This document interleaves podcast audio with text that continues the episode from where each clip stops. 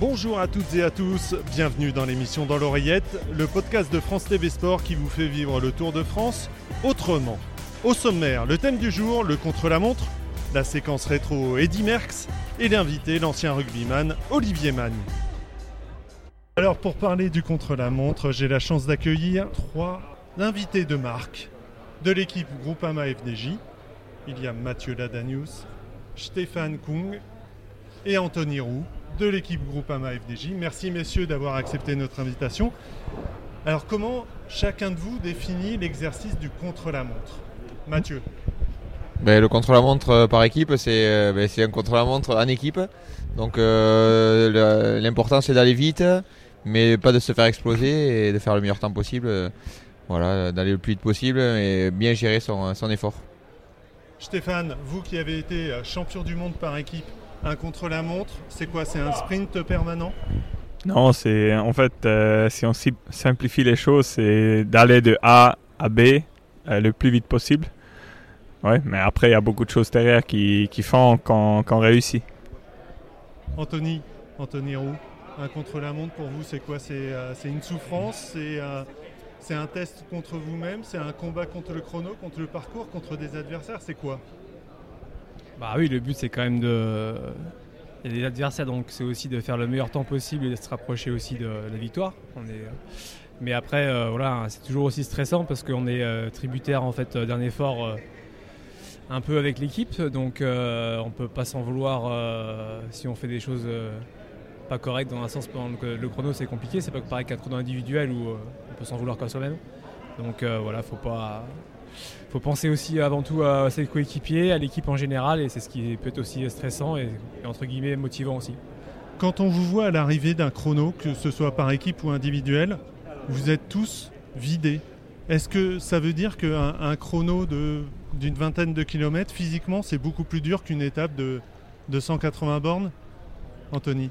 Euh, ah, c'est moi. Anthony. on change. Non, ce qui est difficile dans un chrono par équipe ou un chrono individuel, je pense, c'est la journée en général qui est très fatigante parce que les journées sont courtes physiquement par rapport à l'effort physique, mais mentalement très difficiles par rapport au réveil du matin déjà. Et euh, voilà, souvent le chrono est quand même assez tard dans la journée, donc on va.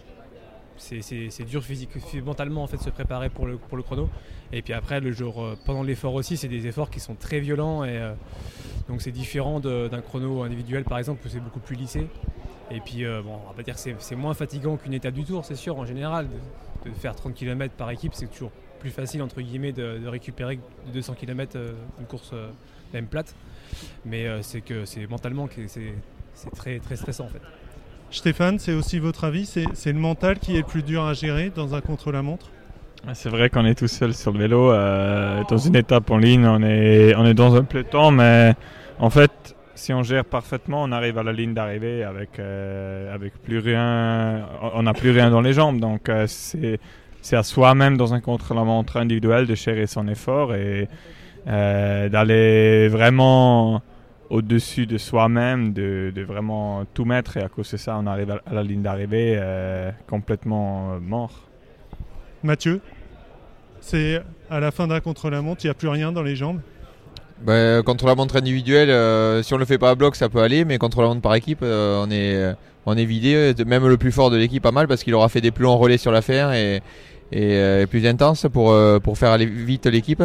Et donc ouais, c'est on récupère vite quand même d'un chrono par équipe, mais sur le moment ça fait très mal et, on arrive, on n'a plus rien. Quand normalement on a on a tout laissé. Si on si on a bien fait, on a tout laissé. Tout, même que ça soit du moins bon au meilleur coureur de l'équipe, on laisse tout. Souvent, euh, les meilleurs dans les chronos, ils viennent de la piste.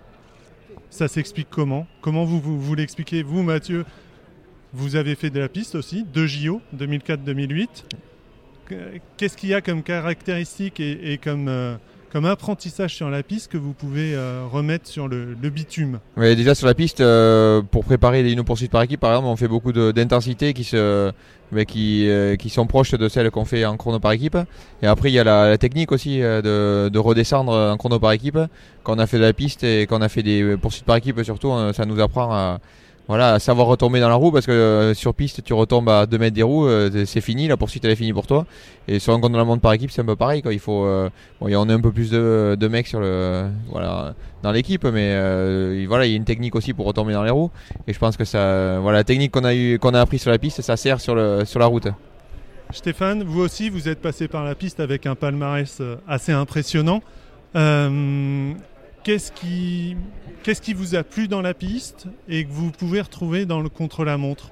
Bon, euh, c'est clair sur piste, c'est, des épreuves qui sont, qui sont très courts au niveau temps, donc euh, de toute façon, euh, c'est des efforts très très intenses, donc on a une très haute tolérance lactique qu'on vient de la piste et, ça on retrouve dans les contre-la-montre par équipe ou les contre-la-montre individuels et ce qui, ce qui j'ai toujours aimé dans les chronos, c'est tout doit être parfait pour, pour réussir. C'est vraiment la perfection qui compte. Si dans un contre-la-montre par équipe, c'est niveau techniquement, l'équipe doit vraiment être euh, sur, euh, sur la même page et on va vraiment que tout soit parfait comme ça on peut réussir un bon temps c'est ça qui, qui, je trouve euh, assez, assez impressionnant.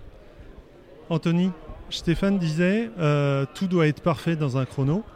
C'est l'étape que vous reconnaissez le plus sur un, Tour de France, par exemple. Vous connaissez presque chaque mètre ou pas à ce point quand même? Bah Non, parce que c'est difficile déjà en amont de voir le chrono. Euh, bah, surtout les chronos par équipe, souvent on sait pas trop le. Ça va être souvent en ville, comme là sur Bruxelles, du coup c'était pas possible de le voir avant, donc euh, on pourra pas repérer le chrono par équipe. Donc là ça va être par contre compliqué de se le mettre dans la tête. Mais après, les chronos individuels, ouais, par contre, c'est, on peut le tracer avant et aller en stage comme ça. Mais bon, après, je pense que c'est peut-être moins important qu'une descente de col ou une chose comme ça qui, est plus importante de voir euh, pour, un, pour un grimpeur qu'un rouleur, euh, de voir vraiment son chrono euh, individuel. Mais après, voilà, c'est peut-être différent aussi d'un Tony Martin ou d'un Stéphane Kuhn qui vigue aussi la victoire sur, sur un chrono individuel. Et là, ça peut être aussi important de, de voir en amont et se visualiser. Pourquoi pas s'entraîner à la maison sur un même parcours, quoi. Alors ce podcast, il s'appelle Dans l'oreillette. Alors justement, dans un chrono, qu'est-ce qu'on vous dit dans l'oreillette Mathieu? Euh, Le directeur sportif, il évite de trop parler parce que bon, c'est, euh, on est concentré dans notre effort quand même. Après, ce qu'il nous dit, c'est euh, si ben, s'il y en a un qui a eu du mal à retomber dans les roues, par exemple, et voilà, on le dit. S'il y en a un qui va sauter, il nous le dit. tous les endroits un peu chauds du parcours, un dodan, des virages. Euh, voilà, ça, c'est toutes des informations qu'ils qui nous donnent. Après, ils évitent de parler tout, du long et voilà pour qu'on reste concentré dans l'effort. Sur, un chrono individuel, c'est la même chose, Anthony? On, le directeur sportif donne les petits écarts, il donne beaucoup. Chacun demande des choses particulières. Ah, je pense qu'on est tous différents par rapport à la demande qu'on a sur euh, la personne qui nous suit. Vous, vous aimez euh, qu'on vous parle beaucoup, vous? Euh, non, pas, spécialement. Après, ça dépend. Moi, j'aime bien que ça monte crescendo par rapport à un chrono qui se passe bien. Si ça se passe, bien, c'est pas la peine de, de, me parler. Si ça se passe bien, par contre, euh, c'est bien de monter crescendo et ça va pouvoir me donner encore plus de, de force sur la fin. Mais ce qui est important pour moi, c'est d'avoir une personne de confiance qui me suit et c'est tout. Quoi. Stéphane, vous, vous aimez aussi qu'on vous parle ou vous voulez vraiment l'essentiel? Ouais, c'est plutôt l'essentiel de, savoir euh, niveau virage ce qui arrive ou niveau parcours euh, ce qui est particulier. Donc euh, c'est important à savoir ça et puis aussi où on est dans, le, dans les temps, si on a de l'avance, si, on est un peu en arrière sur les points intermédiaires et c'est très important pour pouvoir gérer son chrono parfaitement. Et merci à Mathieu Ladanius, Anthony Roux et Stéphane Kuhn qui nous ont quittés mais qui ont été remplacés par l'un de leurs directeurs sportifs, Thierry Bricot. Thierry, euh, je demandais à vos coureurs qu'est-ce qui fait que sur le chrono, souvent les meilleurs viennent de la piste? Ah, ils sont forts parce que, parce que les pisteurs ont l'habitude de faire des efforts euh, euh, relativement violents sur la piste et en, tournant vite les jambes. Ce qui, leur donne des facilités aussi dans, le contre-la-montre parce que c'est un peu le même type d'effort, souvent beaucoup plus long.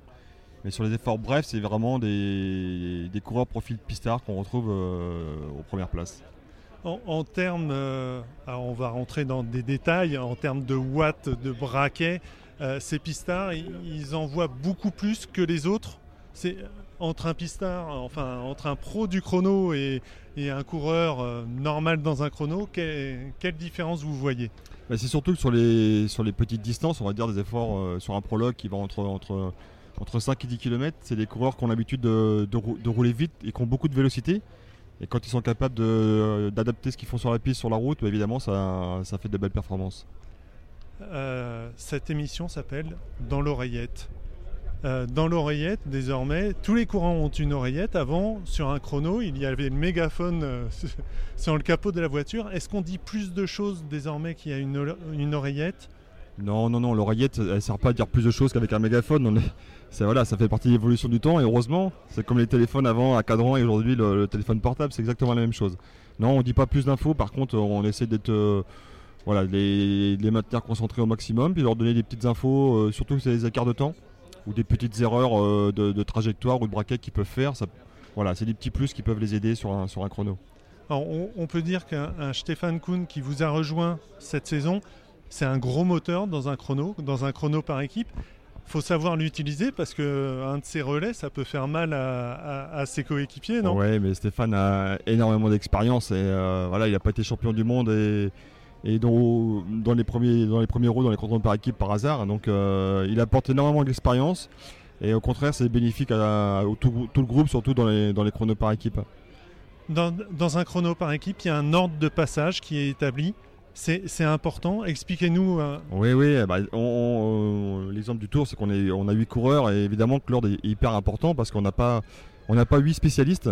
Euh, très souvent, les équipes comme nous, comme beaucoup, qui ont, des grimpeurs qui jouent général, ont autour d'eux des coureurs, des, vrais rouleurs, des vrais spécialistes comme Stéphane Kuhn, comme William Bonnet, entre autres, dans l'équipe, nous.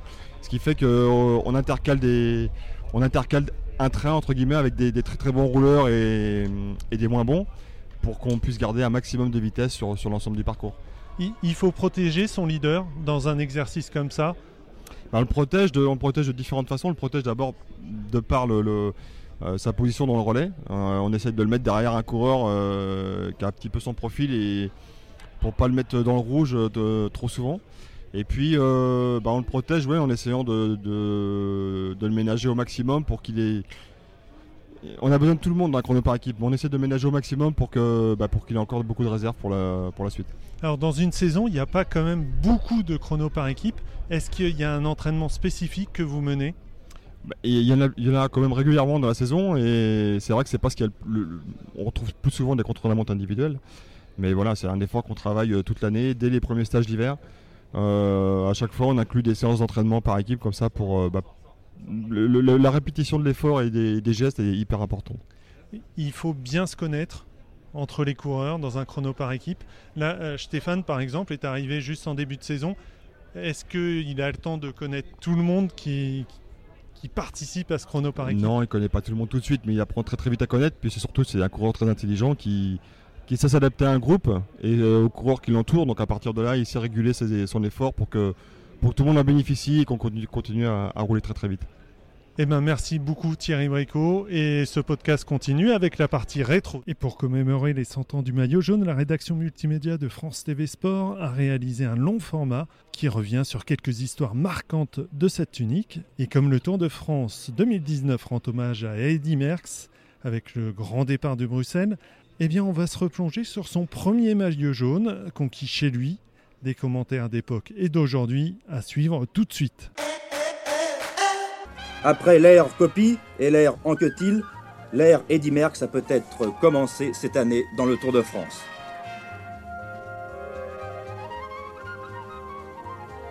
Je pense que chaque enfant peut rêver.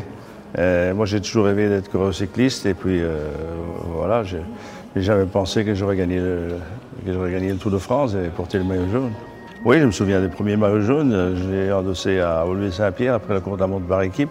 Oui, c'est dans la, commune où j'habitais, oui. Absolument, c'était un moment euh, exceptionnel. Oh ben, j'étais venu au départ du Tour de France pour, pour le gagner. J'avais gagné la veille, l'année, deux années avant, j'avais gagné le, Tour d'Italie, donc je savais que je pouvais gagner le, Tour de France.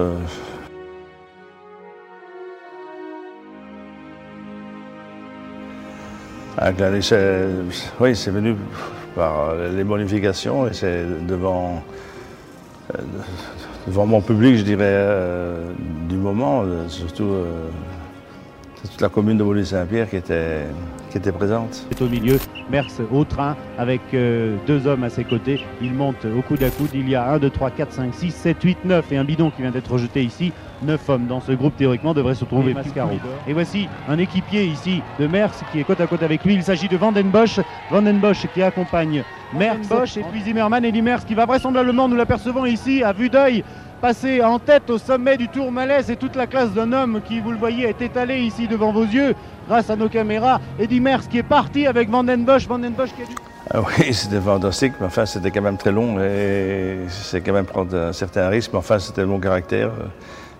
J'étais passé premier sur le Tour Malais, puis j'ai fait la descente et puis je ne savais pas quoi faire et j'ai continué, pas pour creuser l'écart, mais j'ai continué à mon travail. Puis j'ai toujours creusé l'écart jusqu'à jusqu'à l'arrivée. Bravo Merckx Bravo Merckx Et si je le dis comme ça sur l'antenne avec mon enthousiasme, je dois vous dire que pendant les 100 km où j'ai suivi, mais où tout le moins je précédais Merckx, où j'étais devant lui dans ma voiture, debout, je ne pouvais pas m'empêcher de crier Bravo Merckx Allez Eddy, allez Merckx, je l'ai prononcé mille fois, deux mille fois, je vais faire quelque chose de fantastique et je suis content d'avoir pu crier sur l'antenne.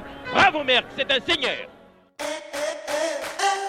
Et comme promis, euh, on retrouve Olivier Magne, ancien international euh, de l'équipe de France de rugby, 90 sélections, deux Coupes du Monde, euh, des tournois destination, bref, un homme euh, complet, un ancien troisième ligne, et les troisième lignes, ils étaient souvent complets, un peu comme euh, les cyclistes. Alors, Olivier, le, Tour de France, ça évoque quoi pour vous? Bah, c'est des, premiers souvenirs de- d'enfants quand j'avais une dizaine d'années avec évidemment Bernard Hinault, Laurent Fignon. Euh, et puis voilà, et puis un peu plus tard, un, un sportif, un cycliste que j'aimais beaucoup, c'était Miguel Indurain aussi, qui avait énormément de, de classe sur le vélo. Donc euh, c'est de, de très bons souvenirs. ouais, ouais.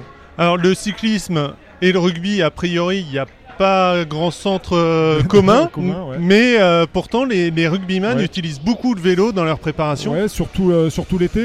Moi, j'ai commencé le vélo moi très tôt quand j'étais gamin. Euh, et, euh, et rapidement, après, j'en ai vu le, le bénéfice en, en tant que joueur de rugby dans la préparation estivale. Et donc, ça permet aussi de, de- de voir euh, autre chose. Et euh, évidemment, sur le, le- le cardio, ça, ça fait énormément travailler. Donc, c'est très intéressant de pouvoir se préparer à travers le vélo. ouais. Alors, vous étiez très agile, ballon en main. Est-ce que vous étiez aussi très agile sur un vélo? Bah après, le, le- le problème du, du vélo chez les rugbyman, c'est le, le poids qui est rédhibitoire. Et donc, euh, c'est vrai qu'on souffre beaucoup plus qu'un qu'un autre sportif qui est plus léger. Mais, euh, mais en tout cas, euh, oui, l'agilité en vélo, il faut, euh, il faut être euh, évidemment très, très vigilant, très prudent. Mais euh, un rugbyman sur un vélo, c'est jamais aussi agile que, que peut l'être un cycliste ouais, Alors, professionnel. un, un troisième ligne, c'est un peu plus agile qu'un pilier, on va dire, euh, esthétiquement parlant. Ouais, c'est euh, voilà la, la longueur de deux jambes qui est peut-être pas la même. Et donc, pilier a peut-être des fois a du mal à toucher les pédales. Mais bon, voilà, on arrive à, à s'en sortir. Ouais. J'imagine qu'à votre époque, un Christian Califano euh, sur un vélo, ça devait pas aller trop trop vite, peut-être en descente. Ouais, d'au- d'autant plus que Christian avait besoin des, des trois roues, vous savez, du tricycle, comme chez les, les enfants. Voilà, on en blague à part. Bon, on, a- on en a tous fait. Après, c'était euh, euh, du VTT, du vélo de route, euh, pas, pas, pas trop, mais surtout du, du VTT. Mais moi, j'ai une affection pour le, le vélo de route. ouais. Alors, vous avez été aussi entraîneur de l'équipe de France des moins de 20 ans. Oui. Euh, il n'y a pas très longtemps, ils ont été euh, double champion du monde. Euh, le vélo, même pour eux, c'est encore utile? Oui, bien sûr. bah, je, je pense que de toute façon, à partir du moment où euh, c'est un sport où on est en décharge, évidemment, où on sollicite pas autant les articulations qu'on peut le faire en rugby, c'est toujours très, très appréciable.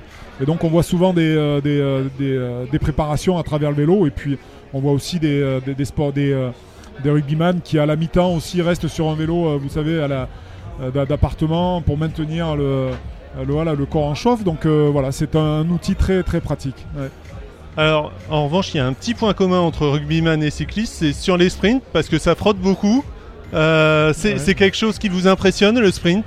Bah, il y a une dimension euh, mentale très forte dans, dans le rugby autant que dans le, le cyclisme où quand vous êtes à 70, euh, 70 km heure et qu'il faut batailler pour la, la- la victoire finale sur un sprint, il faut faire preuve d'un engagement total. Et c'est vrai que c'est en ça que ça rejoint le, le sport de très haut niveau, c'est que quelle que soit la pratique finalement, il faut, euh, il faut s'engager totalement pour, pour réussir. Eh bien, merci beaucoup, Olivier Mann. Merci d'être passé dans notre podcast. Et on se retrouve très bientôt pour un prochain podcast.